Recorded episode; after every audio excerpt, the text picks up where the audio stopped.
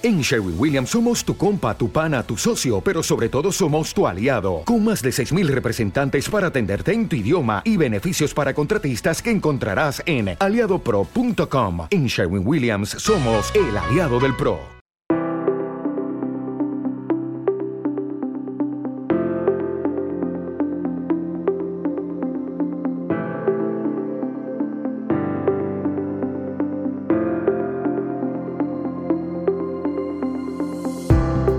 Buenas a todos y bienvenidos al capítulo 11 del podcast Economía desde mi sofá. Hoy vamos a tratar un tema de mucha actualidad. Lo habéis estado escuchando en los medios de comunicación en los últimos días. Y es tratar de entender qué está pasando en el precio de la luz. Para ello, vamos a empezar por centrarnos y por conocer cuáles son los conceptos o los componentes que forman el precio de la luz que pagamos. ¿vale? Así que los vamos a agrupar en cinco grandes bloques. El primero es el término de potencia. Es lo que pagamos por la potencia contratada, en nuestra casa en este caso, o en la empresa. Es un concepto fijo y se paga haya consumo o no lo haya. Por eso escucháis siempre muchas recomendaciones de tener la potencia ajustada a nuestras necesidades. Se suele decir, también lo habéis escuchado, que si no te salta el diferencial en alguna ocasión, cuando tienes conectado muchos aparatos, la plancha, el horno, otros, seguramente tengas sobrecontratada potencia y deberías revisarlo porque estarías pagando de más. El segundo concepto es el término de consumo. Se refiere a la cantidad de energía eléctrica que hemos consumido y se factura por kilovatio hora consumido. Y aquí empieza la primera diferencia. Tenemos dos casos en función del tipo de contrato que tengamos. El primero es el tipo de contrato mercado libre, donde son las propias compañías encargadas de determinar el precio. Normalmente este precio, aunque viene envuelto en ofertas y otros temas de marketing, es más caro que el del mercado regulado, que es el otro tipo de contrato. Pero la parte buena que tiene es que tiene menos oscilaciones en muchas ocasiones se paga incluso una tarifa plana, ¿no? vas pagando casi todos los meses lo mismo. En España esta tarifa la tienen unos 17 millones de clientes. El segundo tipo de contrato es el del mercado regulado o PVPC. Esta es la tarifa que en España tienen 10 millones y medio de consumidores. Y el precio del kilovatio hora oscila cada día y hora en función de los precios fijados en el pool eléctrico. Así, lo que estamos viendo en las noticias hace referencia a este concepto, el pool eléctrico, que nos da el precio kilovatio hora. Luego retomamos este concepto que es muy importante. Pero, ¿cómo podemos saber qué tarifa tenemos contratada si no estamos seguros? Pues mira, lo que vamos a hacer es cogernos una de las facturas y mirar arriba. Arriba donde viene la dirección de suministro, número de contador y otros conceptos, también aparecerá el tipo de contrato. Si ahí se menciona PVPC o mercado regulado, bueno, pues está claro en el, que estamos. Y si no menciona nada, es que estamos en, el contrato de mercado libre. ¿Vale? Bien, vamos a dar resumir. Hasta ahora hemos visto dos componentes del precio de la luz, cómo se forma el precio de la luz. Seguimos con el resto. El tercer componente es el impuesto sobre la electricidad. Este es un impuesto que hasta ahora estaba en el 5,113%, ¿vale? Y se aplica, es un porcentaje que se aplica sobre los términos de potencia contratada y de energía consumida. Esto es un impuesto especial, es similar al de la gasolina o el tabaco, ¿vale? Pero sobre la, electricidad. Y originalmente fue creado para ayudar al sector minero en, en España, en nuestro país. Pero actualmente, bueno, la realidad es que no tenemos sector minero prácticamente y lo recaudado va, forma parte de los fondos públicos, como el resto de los impuestos. El cuarto concepto que tenemos en, la factura y que forman el precio de la luz es el alquiler del contador. Si no disponemos de un contador en propiedad, pues debemos pagar por, alquiler a, la distribuidora. Similar como antes pasaba con el teléfono, ¿no? con Telefónica.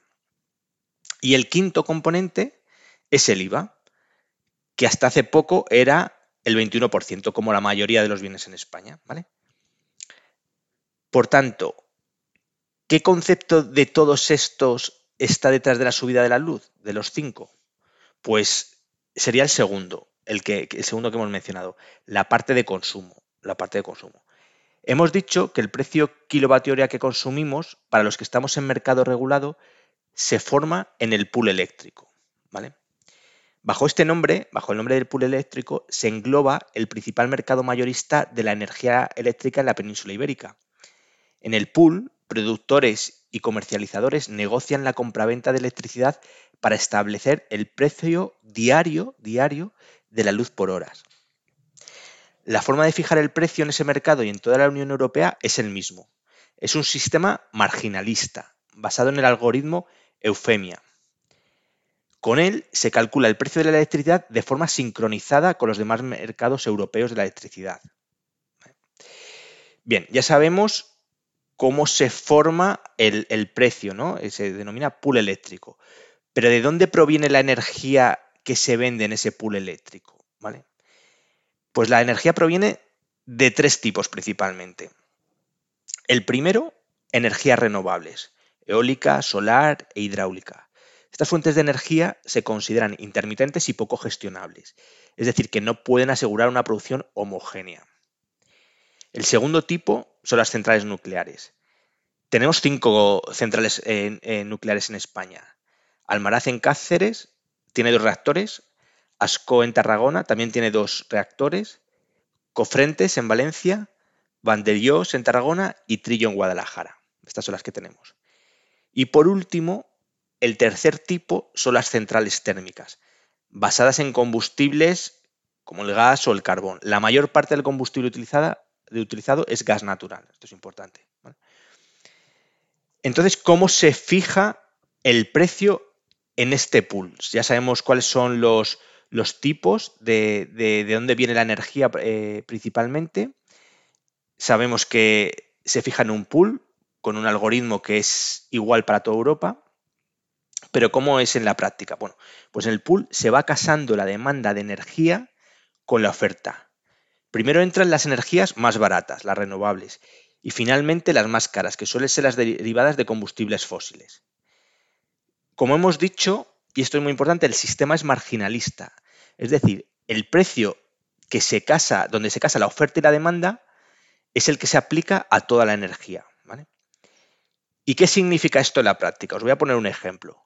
Imagínate que vamos 10 amigos después de practicar deporte a un bar, ¿vale? Y tenemos sed. Bueno, tenemos sed y lo normal es pedir agua. Pedimos agua, viene el camarero y nos dice, oye, pues mira, solo tengo tres botellas. Somos 10, hay tres botellas, le decimos, bueno, pues está bien, trate tres botellas. Los otros siete, de, los otros siete, cinco, digamos, se piden un Aquarius, ¿vale? Tienen sed, tres, eh, había agua, cinco se piden un Aquarius.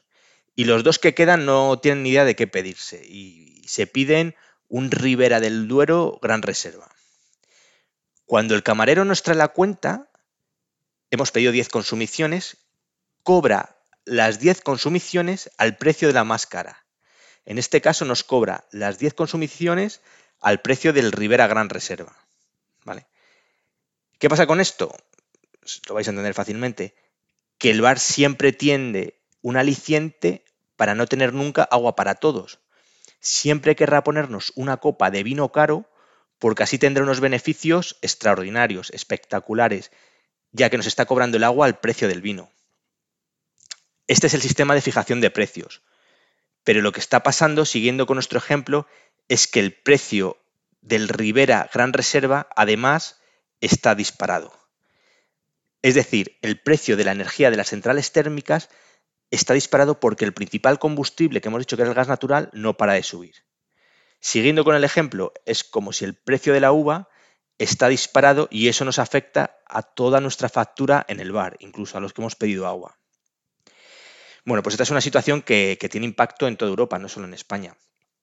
Hay un informe del Banco de España que, tiene fecha de publicación, yo lo he visto hace unos días, lo, escuché en la prensa, pero tiene fecha de publicación agosto de, de este año, hace nada, hace un mes, que afirma que el 50% o ha estimado, afirma ¿no? en su estimación, que el 50% de la subida del precio de la factura eléctrica se debe a la subida del gas. O sea, esta es una de las, de las causas de esta subida de la electricidad.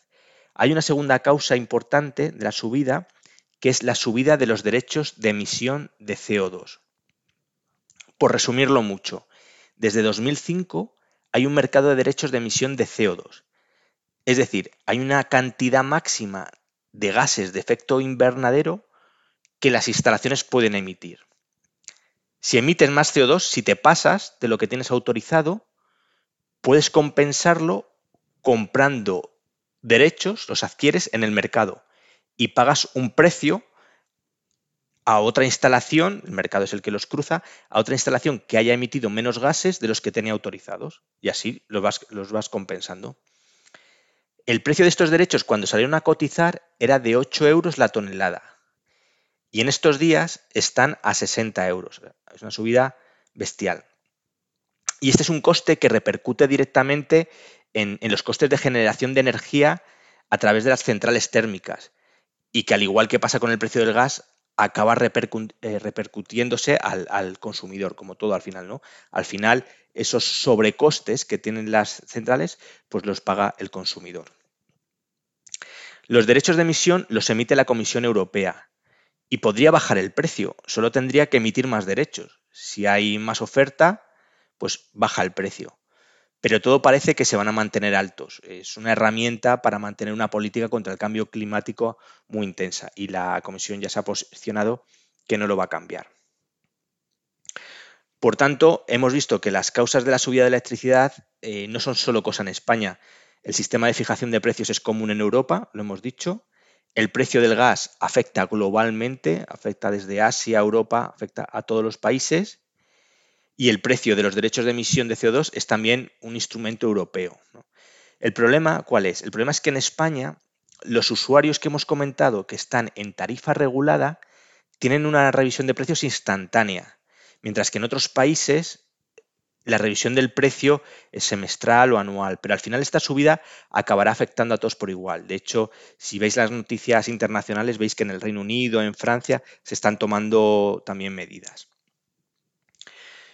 Bueno, pues ante esta situación, el gobierno eh, ha tomado medidas. El, pasado 14 de septiembre eh, entró en vigor el Real Decreto 17 2021 y el gobierno al final lo que hacía era aprobar primero, rebajar el impuesto especial sobre la electricidad, ese impuesto especial que habíamos dicho que al principio se había creado por la minería, lo baja del 5,1,10 al 0,5%. Y es que hay una directiva europea del año 2003 que implica un mínimo. Por tanto, lo ha bajado prácticamente al mínimo que podía. Por otro lado, se ha prorrogado hasta finales de año la suspensión del impuesto del 7% de la venta de producción de energía eléctrica. Este es un impuesto que graba la generación eléctrica y que deben pagar las productoras, pero bueno, al final se repercute en el consumidor. Otra medida es mantener la reducción del IVA. Hemos dicho que, el IVA general era del 21%, pero se ha reducido al 10%. este tipo de medidas tiene una ventaja, que es un efecto inmediato sobre la factura eléctrica. ¿no? Bajas el IVA y, y a la siguiente factura ya tiene, ya ves las consecuencias. Y la última medida es de traer una parte de las empresas, lo que el gobierno considera que son beneficios extraordinarios para topar el precio del gas. El objetivo del gobierno es que el precio de la luz baje un 30%. Así que bueno, vamos a ver la evolución, eh, que, cómo, va, cómo va siguiendo a lo largo de este año y, y vemos al final las consecuencias, pero tiene pinta de que va a seguir al alza. De todas maneras, pase lo que pase, lo contaremos en este podcast. El objetivo del capítulo de hoy era contar y que se entendieran cuáles eran las causas de esa subida de la luz. Espero que os haya gustado. Si es así, suscribiros o dar al like en la plataforma donde estéis escuchando el capítulo de hoy. Eso al final también me ayuda a continuar con el programa y seguir explicando conceptos y contando historias. Muchas gracias y hasta la semana que viene. Un abrazo.